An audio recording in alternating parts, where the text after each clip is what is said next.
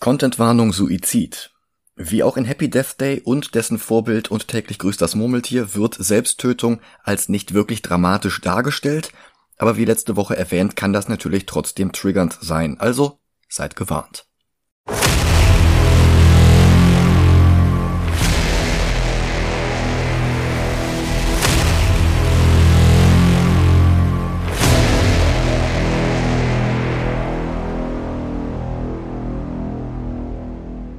Hallo und willkommen zu Murder Kill Antis.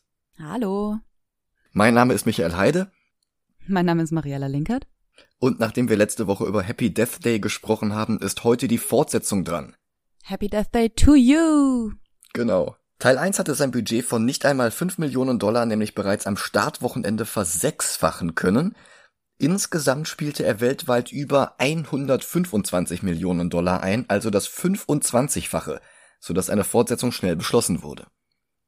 Regisseur Christopher Landon, der das ursprüngliche Drehbuch namens Half to Death ja stark umgeschrieben hatte, bevor Blumhouse der Produktion von Happy Death Day überhaupt grünes Licht gegeben hatte, der hatte sich damals bereits Gedanken gemacht, wie eine solche Fortsetzung aussehen könnte und hatte darum bereits einen sehr dezenten Hinweis im ersten Film versteckt.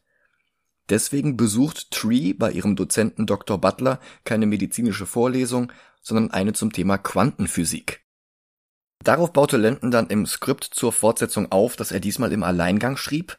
Der letzte Woche bereits zur Genüge besprochene Autor des Half-to-Death-Drehbuchs bekam nur noch einen Based on Characters by Credit. Ansonsten blieben Cast und Crew vertraut. Toby Oliver war wieder Kameramann, die Musik stammte wieder von Bear McCreary, bloß im Schneideraum übernahm Ben Baudwin von Gregory Plotkin. Das Budget wurde aufgrund der größeren Science-Fiction-Elemente im Drehbuch auf 9 Millionen Dollar angehoben, also fast verdoppelt.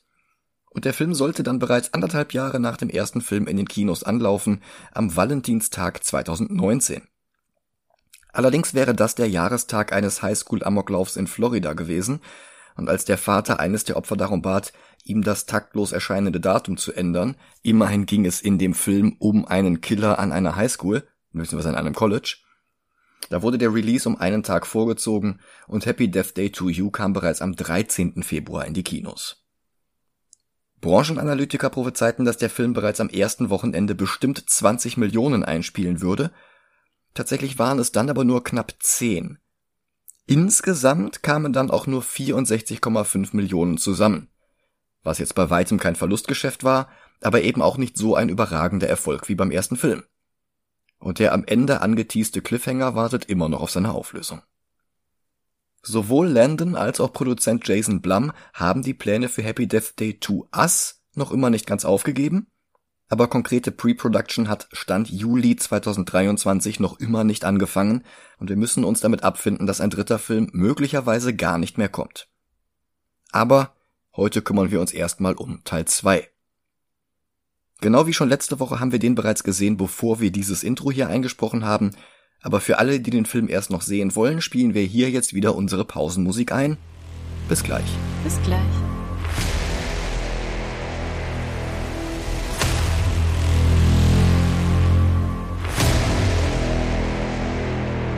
Und da sind wir wieder. Willkommen zurück. Happy Death Day to You beginnt wie der erste Film mit einer Spielerei im Universal-Logo, aber weil es diesmal weniger um Zeitschleifen und viel mehr um Multiversen geht, sieht diese Spielerei diesmal anders aus. Statt immer wieder von vorne zu beginnen, teilt sich das Intro mit der Erdkugel in drei verschiedene Versionen auf, die erst am Ende wieder zu einem Bild zusammenfusionieren.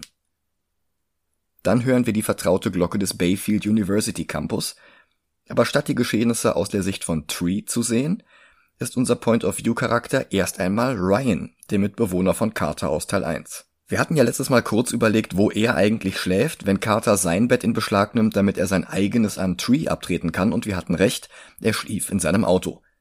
Zwei Nächte in Folge, denn Happy Death Day to You beginnt direkt am Morgen nach den Ereignissen von Teil 1, also am 19. September. Ein Foodtruck mit La Bamba-Hupe weckt ihn und er macht sich auf den Weg zu seinem Zimmer, vorbei an einer älteren Dame mit einem aggressiv kläffenden Hund, einem Bettler mit Pappschild, einem Skater mit Getränkebechern in der Hand und der aus Teil 1 bekannten Umweltschutzaktivistin. Im Flur spielt jemand Posaune, woraufhin sich eine Zimmertür öffnet und ein Student Shut up brüllt. die Türe wieder zuknallt und nicht mitbekommt, dass der Bläser ihm stumm den Mittelfinger zeigt. Und das ist eigentlich auch immer am Montag, also an Trees Geburtstag gewesen. Immer wenn sie aufgewacht ist, hat man irgendwo im Gebäude jemanden Shut up schreien hören. Ähm, also entweder das ist das hier ein Continuity-Fehler oder das passiert einfach jeden Morgen. Ich vermute, dass es jeden Morgen passiert. Später im Film sehen wir auch noch einmal den 18., also ihren Geburtstag, und da hört man auch dieses Shut up. Also das scheint schon Absicht gewesen zu sein. An seiner eigenen Zimmertüre angekommen, will er sich frische Wäsche, zumindest frische Unterwäsche holen, aber Carter lässt ihn nicht rein, weil er und Tree gerade knutschen. Und dann klingelt Ryans Handy und wir lernen eine der wenigen neuen Hauptrollen kennen, Samar gespielt von Suraj Sharma aus Life of Pi und How I Met Your Father. Die beiden arbeiten im Quantenphysiklabor an einem experimentellen Quantenreaktor, der am Quantentag zuvor, also genau an Quantentrees Quantengeburtstag, einen drastischen Quantenenergieschub hatte. Genau eine Quantenminute nach Quantenmitternacht. Die Uhrzeit ist natürlich eine Anspielung auf einen weiteren Film mit Time Loop, 12.01 Uhr von 1993. Ich höre jetzt auf, vor jedes Wort Quanten zu hängen, aber in dem Film ist das an der Stelle wirklich fünfmal pro Satz. Dritte im Bunde ist die Studentin Andrea, kurz Dre. Ihre Schauspielerin Sarah Yarkin hat 2022 die Hauptrolle im Texas Chainsaw Massacre Sequel Texas Chainsaw Massacre gespielt. Da werden wir vielleicht auch noch irgendwann hinkommen. Wobei die beiden Ryan auch schnell alleine lassen, als Dekan Bronson ins Labor stürmt, um ihr Experiment offiziell für beendet zu erklären. Er macht ihren Reaktor für die ganzen Stromausfälle in letzter Zeit verantwortlich, von denen wir einen ja sogar im ersten Film gesehen haben. Frustriert lässt sich Ryan auf eine Couch fallen, dann bekommt er eine MMS mit einem Foto von sich selbst. Er sieht sich um, geht auf den Flur und empfängt ein zweites Foto von sich selbst. Er hält das für einen Streich von Dree und Samar, aber tatsächlich sind die beiden unschuldig. Und ehe er sich versieht, wird er auch schon gejumpscared, allerdings nur von Samar, der ihm einen Churro aus der Cafeteria mitgebracht hat. Erleichtert entspannt sich Ryan, bloß um dann doch noch plötzlich von Babyface erstochen zu werden. Und diesmal ist er es, der zum zweiten Mal am selben Tag aufwacht. Ein guter Schachzug, um den Film unvorhersehbar zu machen. Ist Tree diesmal etwa gar nicht die Protagonistin? Schon wieder der La Bamba Food Truck, Schon wieder die Dame mit dem Hund. Um seine Theorie zu überprüfen, wirft er einen Stein über die Hecke, hinter der im ersten Durchgang der Bettler hervorgesprungen kam, und er trifft den empörten Mann am Kopf. Wieder der Skater, wieder der Posaunenspieler, aber diesmal lässt er sich von Carter und Tree nicht abwimmeln, und jetzt greifen Tree und Carter doch noch in die Handlung ein, und Tree wird auch schnell wieder zur tatsächlichen Hauptperson dieses Films. Denn als Ryan ihnen sein Erlebnis schildert, fragen die beiden sich sofort, wie der Killer mit der Babymaske noch da sein kann, obwohl sowohl Laurie als auch Toombs an Trees Geburtstag gestorben waren. Für Ryan und für alle, die den ersten Film nicht gesehen haben sollten, fasst Tree noch einmal alles, was dort passiert war, in wenigen Sekunden zusammen. Dann schnappt sie sich einen Baseballschläger und sagt Ryan, er solle ihr zeigen, wo er gestorben ist. Carter nimmt ihr dann den Schläger ab, und dann taucht hinter Ryan die Babymaske auf, aber es ist nur Samar, der die Maske auf dem Flur gefunden hatte. Dekan Bronson kommt wieder dazu, und darum kommt das Thema jetzt überhaupt erst auf den Quantenreaktor zu sprechen. Sofort wird Tree klar, dass die Maschine die Ursache für die Zeitschleife sein muss. Ryan zweifelt. Dafür wurde die Maschine nicht gebaut. Aber Dree und Samar spekulieren, dass das durchaus ein unerwarteter Nebeneffekt sein kann. Tree hingegen trichtert ihm ein, dass er immer wieder sterben wird und dass er sich beeilen sollte, die Schleife zu beenden. Dann gibt es ein Wiedersehen mit Danielle, die nach wie vor nur ihre Studentinnenverbindung im Kopf hat. Samar ist von ihrem Anblick entzückt, vor allem von ihrem Dekolleté, und Danielle sagt nur, hey, my head is the middle one. Das fand ich einen schlagfertigen Spruch.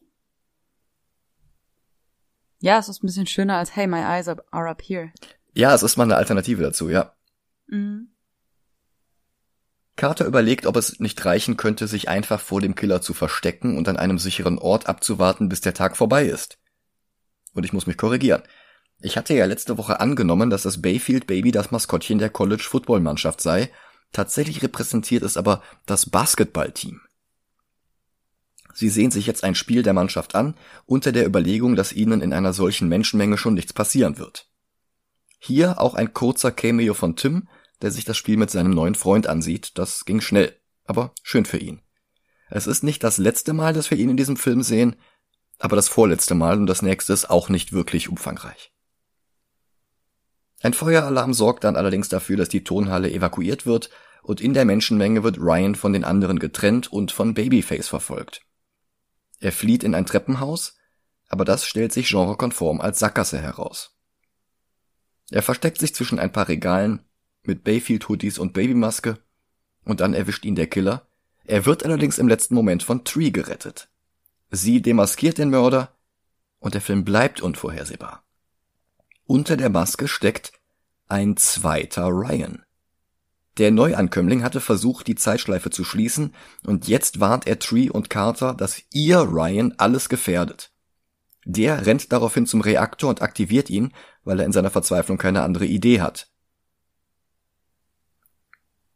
Dieser Plot wird im Verlauf des Films überhaupt nicht mehr aufgegriffen. Mhm. Ich habe mich bis zuletzt gefragt, woher denn jetzt dieser zweite Ryan kommt. Ja. Weil er kommt ja nicht aus der Dimension, in der Tree dann landet, er muss aus irgendeiner anderen kommen. Ja. Aber wie das passiert ist? Ich vermute mal, dass wir das vielleicht im dritten Film gesehen hätten. Aber ja, es, es wird so aufgebaut, als würde es damit enden, dass Ryan dann selbst hier hinreist und dann eben dieser zweite Ryan wird. Aber tatsächlich ist Ryan jetzt gleich auch nicht mehr die Hauptfigur dieses Films, also so gar nicht mehr. Denn Bronson kommt mit ein paar Security-Leuten herein, der Reaktor explodiert in einer Energiewelle, die alle in extremer Zeitlupe wie in Dread zurückwirft, mehrere Glasscheiben zersplittern lässt und einen weiteren Stromausfall verursacht, wodurch das Licht ausgeht.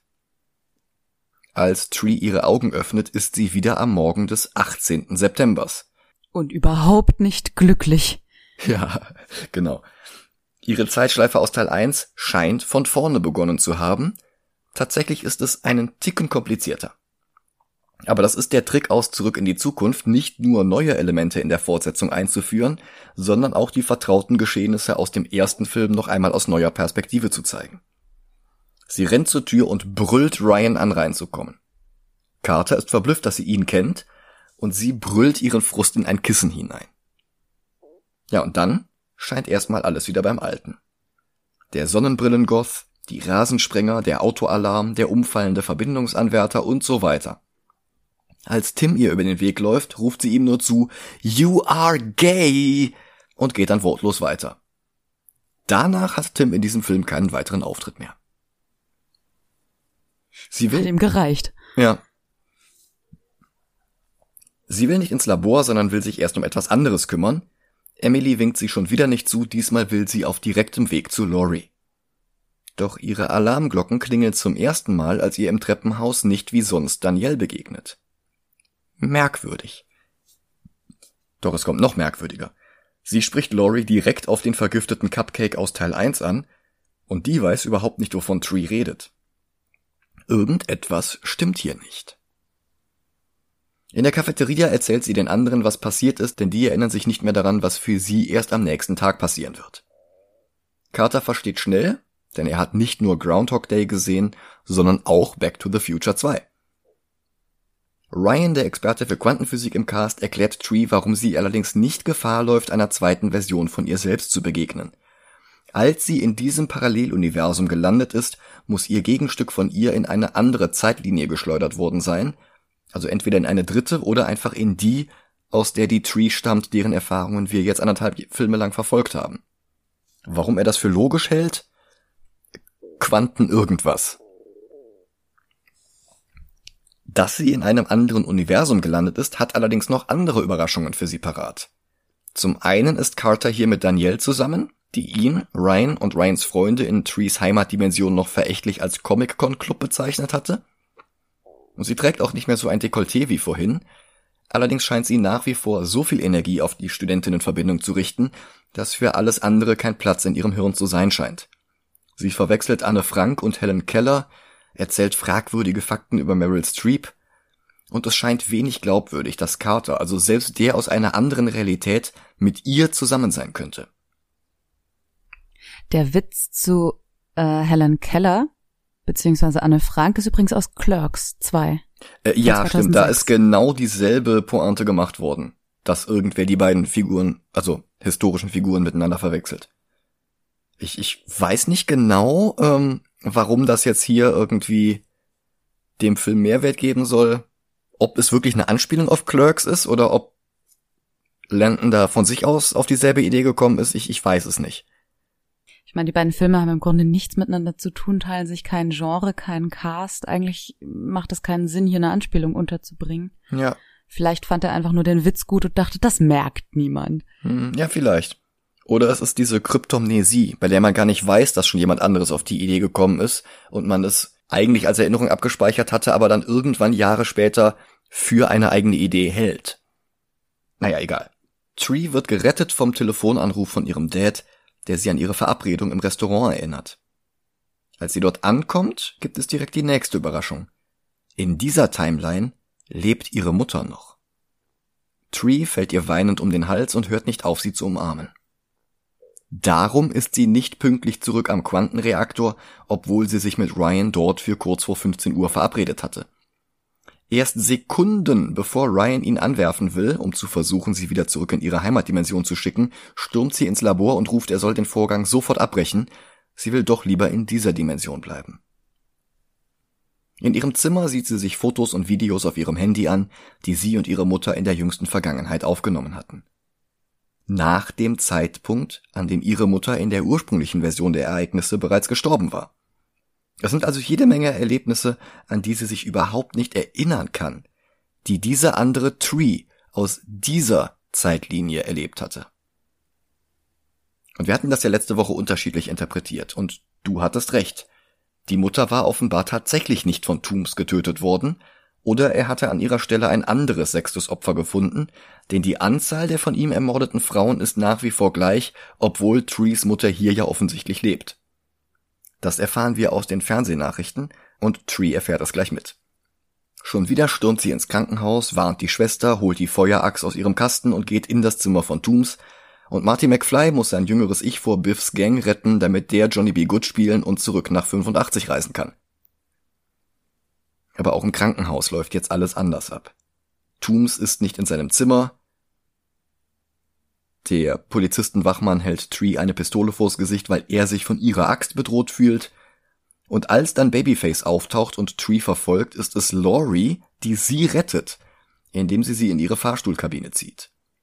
In dieser Version der Geschichte ist sie tatsächlich nicht die Killerin, sondern ein Opfer. Denn als sie sich auf ein Stockwerk retten, das gerade renoviert wird und darum leer steht, da wird sie von Babyface erstochen, der daraufhin Tree bis auf das Dach des Krankenhauses verfolgt, von dem sie herunterstürzt und schon wieder aufwacht. Am selben Morgen in derselben Timeline. Immer noch ist Carter mit Danielle zusammen, allerdings spürt Tree die Schmerzen von ihrem Sturz. Das ist die tickende Uhr von Hitchcocks Zeitbombe unter dem Tisch. Auch in diesem Film hat sie nicht unendlich viele Versuche. Sie verabredet sich mit Ryan in seinem Labor und zusammen mit Carter, Samar und Dre versuchen sie einen Weg zu finden, das Raumzeitkontinuum zu retten und sie zurückzuschicken.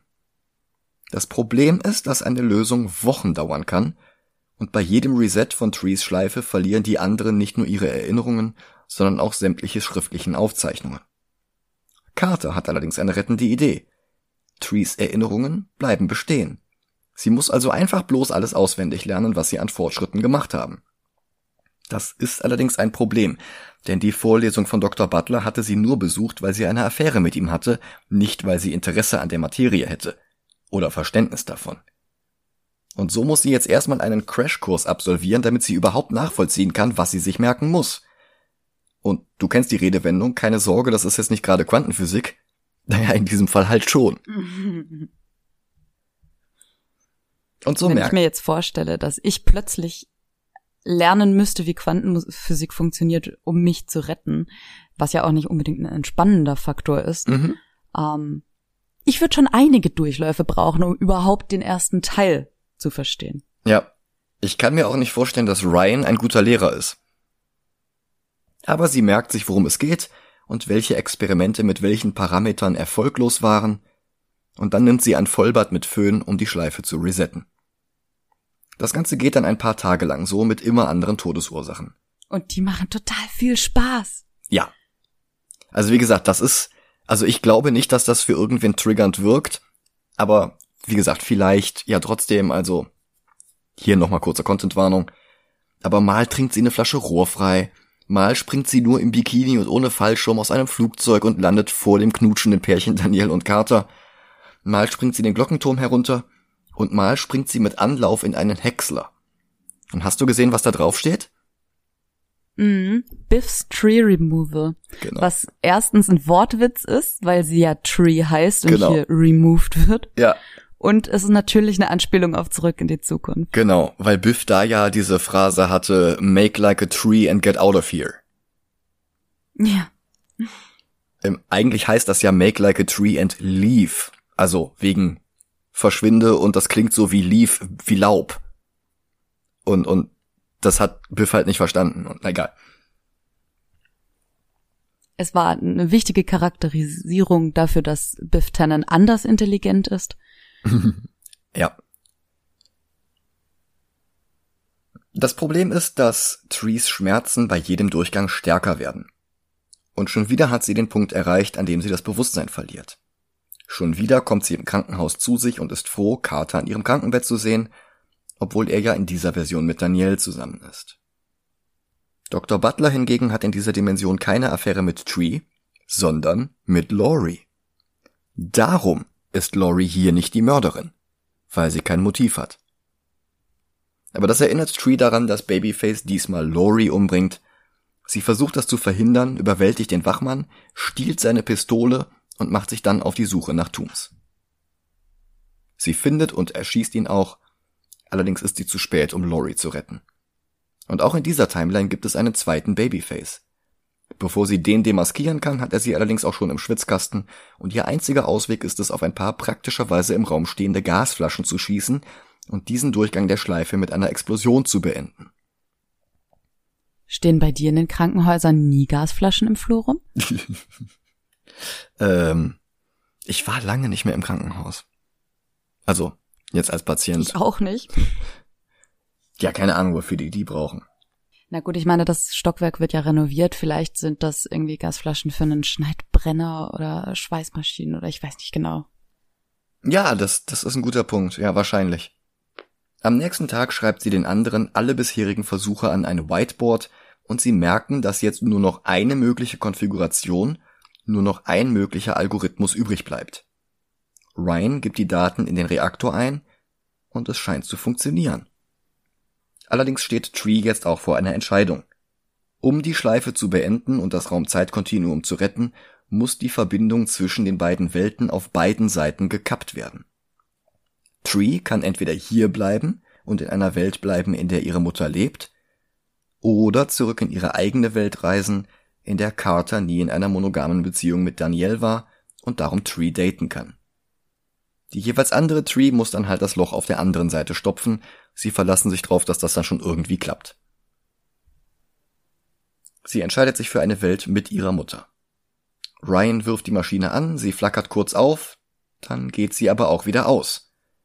Und war die Logik bisher schon eher plottechnisch begründet statt wissenschaftlich, wird es jetzt immer haarsträubender. Die Maschine, die eigentlich bloß als Reaktor dienen sollte, und von der Ryan erst vor wenigen Stunden erfahren hat, dass sie als Brücke durch das Multiversum einsetzbar ist, diese Maschine kommt bereits mit einer praktischen Eingabefunktion für einen Vektor, der das Zieluniversum anvisiert. Und der Algorithmus ist zwar korrekt, aber der eingestellte Vektor ist der falsche, weil Samar auf dem Computer des Reaktors Pornos aufgerufen und sich einen Virus eingefangen hat, der gezielt diesen einen Vektor und sonst gar keine Daten auf der Festplatte angegriffen hat. Das, Pech muss man haben. das, das kann ich echt schon nicht mehr glauben. Also das, da ist der Bogen echt überspannt. Ryan muss alles von Hand neu eingeben, was ein paar Stunden dauern wird. Carter fragt, ob sie dann vielleicht ins Krankenhaus gehen und Laurie retten sollten. Und wen immer Tooms und sein immer noch unbekannter Partner noch alles töten wird. Tree weigert sich. Wenn sie dabei sterben sollte, dann muss sie die Schleife noch ein weiteres Mal durchlaufen, sofern sie dazu überhaupt noch physisch in der Lage ist. Die beiden streiten und Tree platzt damit heraus, dass sie sich für ihre Mutter entschieden hat.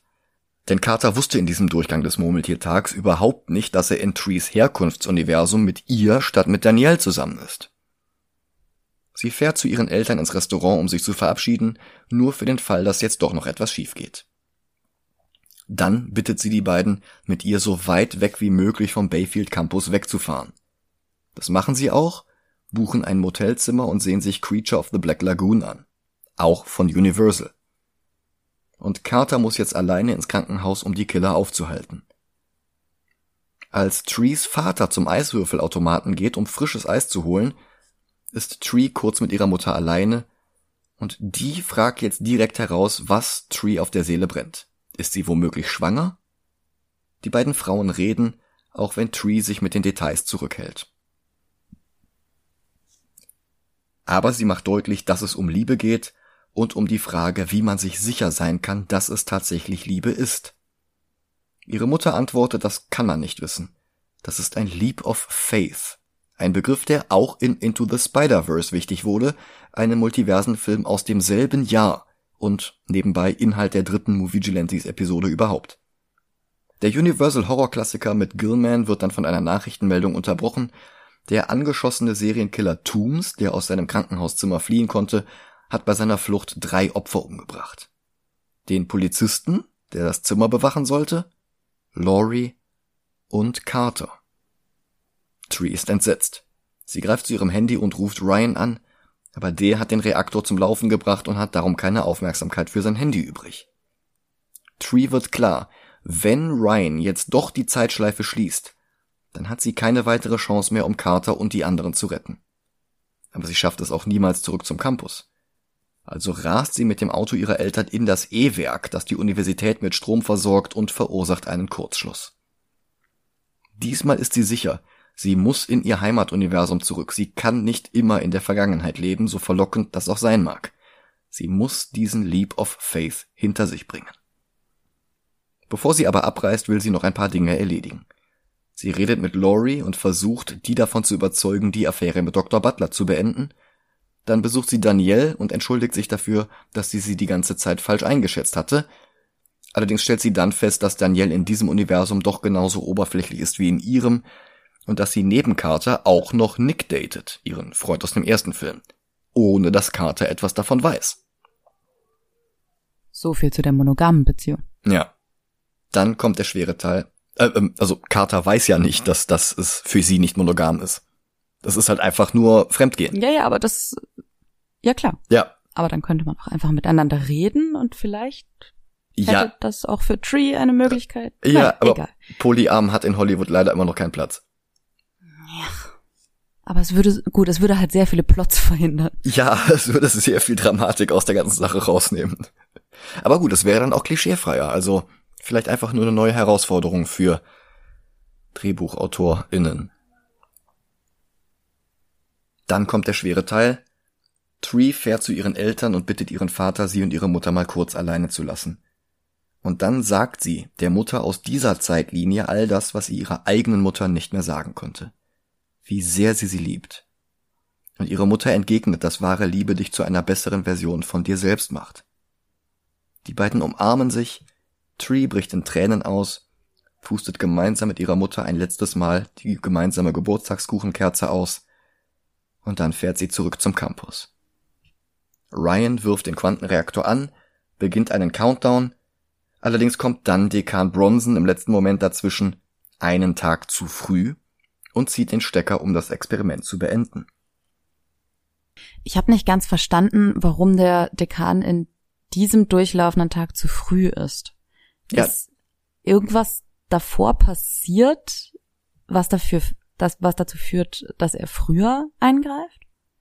Ähm, das Einzige, was ich mir vorstellen kann, ist, dass diese ganzen Starts des Reaktors äh, noch mehr Lampenflackern verursacht haben und er davon inspiriert loszieht, um das Ding auszuschalten.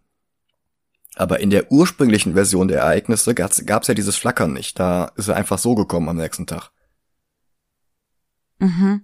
Ich hatte mir überlegt, ob vielleicht doch irgendwas funktioniert hat und sie jetzt in der dritten Dimension ist, ohne es gemerkt zu haben. Auch das wäre möglich, allerdings läuft ja eigentlich alles andere dann wieder gleich ab.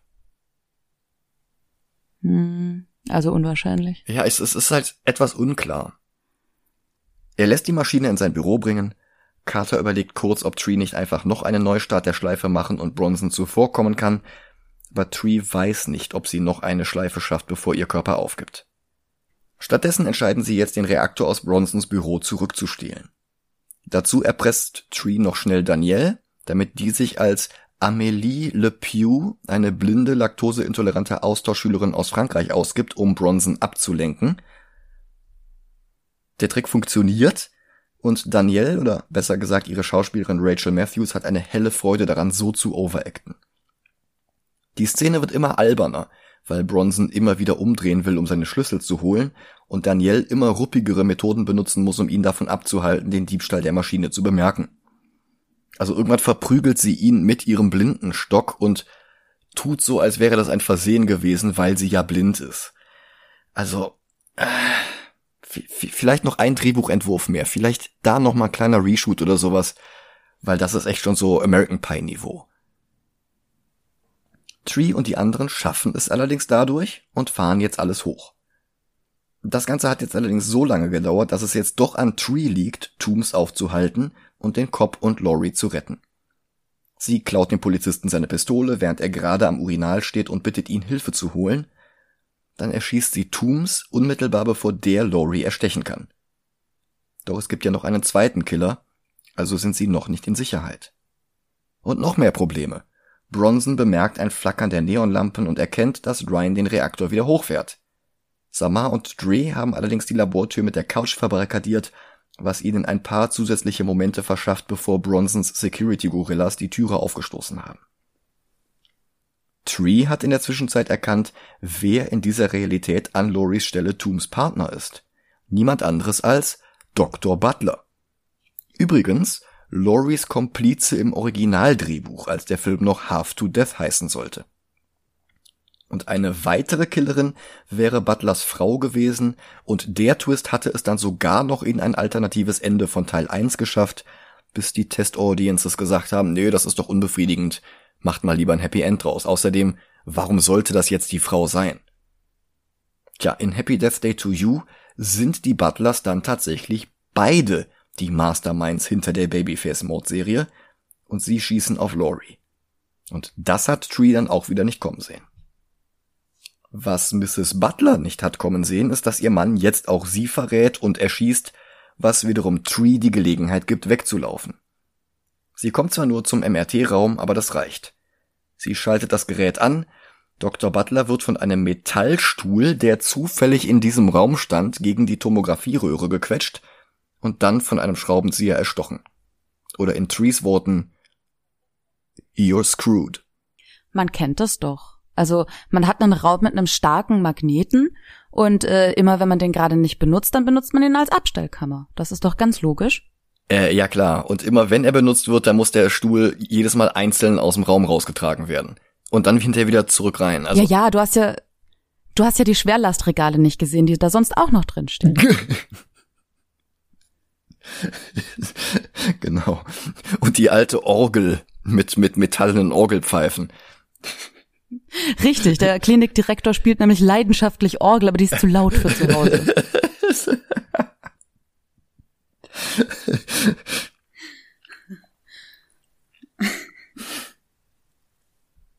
Für Lori ist es aber noch nicht zu spät, sie kann noch gerettet werden. Bis zur Notaufnahme ist es ja zum Glück auch nicht weit. Carter ist jetzt auch wieder zur Stelle, offenbar hat er inzwischen mit Danielle abgeschlossen. Ob er das jetzt erfahren hatte, dass sie mit, wie hieß er, Nick zusammen ist, das macht der Film jetzt wieder nicht klar. Vielleicht haben sie sich auch zusammen hingesetzt, eine ruhige Unterhaltung geführt und festgestellt, dass sie beide Gefühle für andere Personen haben und dann die monogame Beziehung doch noch über Bord geworfen. Möglich, aber dann hätte ich gerne einen Auszug aus dieser Szene gesehen. Weil so ist es halt einfach aus dem Nichts. Dann wird es nochmal knapp. Bronson schafft es ins Labor, rast auf die Maschine zu, als die erneut ihren Countdown herunterzählt.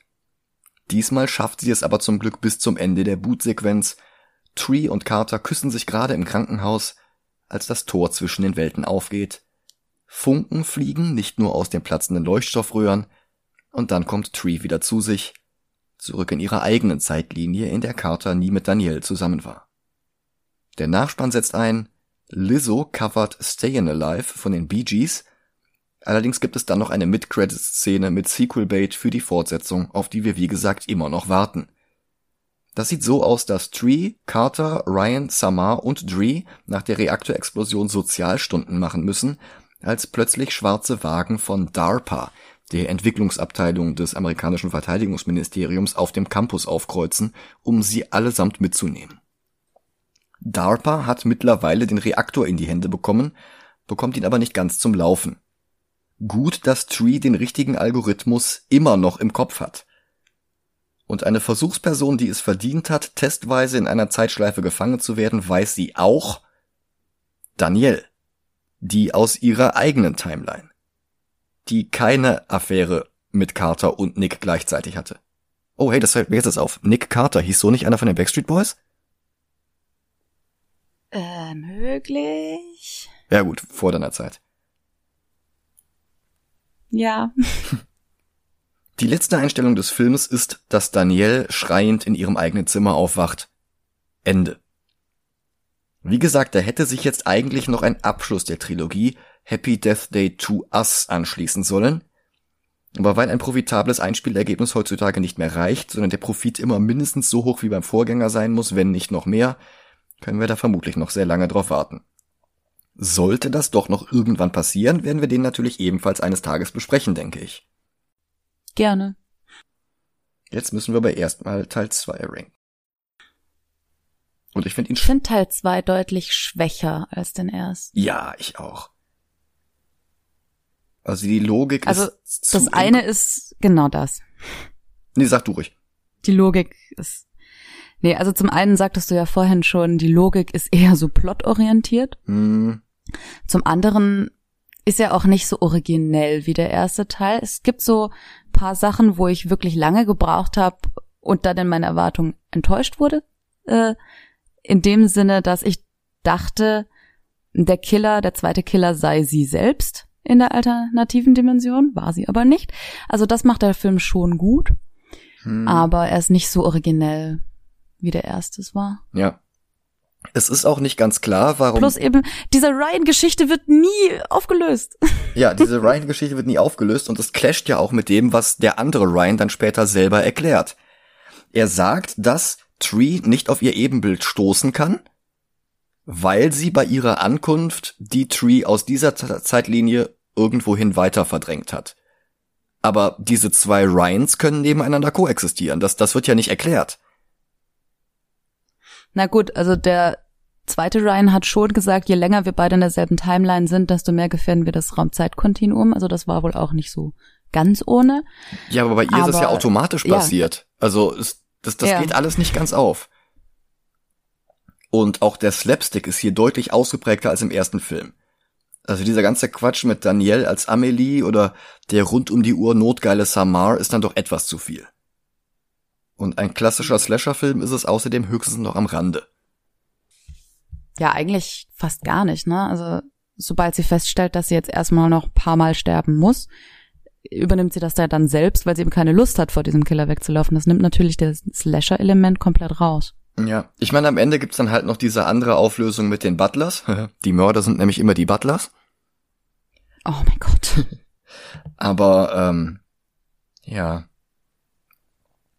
Also auf der Slasher-Filmliste sehe ich den unter Happy Death Day, ich sehe ihn unter Prom Night. Bei Terror Train bin ich mir jetzt nicht ganz sicher. Hm. Ja. Terror Train war halt auch wenig originell. Ja, aber der hatte immerhin noch einen tollen äh, Zaubertrick von David Copperfield. ja. Andererseits ist es ja schon ganz lustig, dass der ähm, dieses dieses Multiversumsdings hier reinbringt. Es ist halt bloß so inkonsequent und nicht wirklich erklärt. Da wäre es vielleicht besser gewesen, nicht zu erklären, wo diese Schleife überhaupt herkommt. Das gab's ja bei täglich grüßt das Murmeltier auch nicht. Also ich, ich finde den Ansatz gut, das Slasher-Genre mit einem anderen Genre zu mischen. Mhm. Das war ja im ersten Teil die Zeitreise und im zweiten Teil ist es ähm, ist Quantenphysik ein Genre, egal. Mhm. Ähm, Multiversen. Mm, Das finde ich schon ganz gut, aber eben, ich mag Filme nicht, die dann ihrer eigenen Logik nicht folgen. Ja, das ist bei Von mir daher auch. würde ich ihn sogar unter Terror Train setzen. Hm, in Ordnung. Dann speichere ich das jetzt auch genauso ab. Und ja gut, auf der Zeitreiseliste haben wir es sowieso einfacher, weil da ist Happy Death Day 1 der bisher niedrigste Film und da kommt jetzt einfach der zweite drunter. Ja, Ja, ähm, dann bedanke ich mich fürs Zuhören. vielen Dank Habt eine schöne Woche, macht's gut und bis bald. und bis zum nächsten Mal. Tschüss. Tschüss.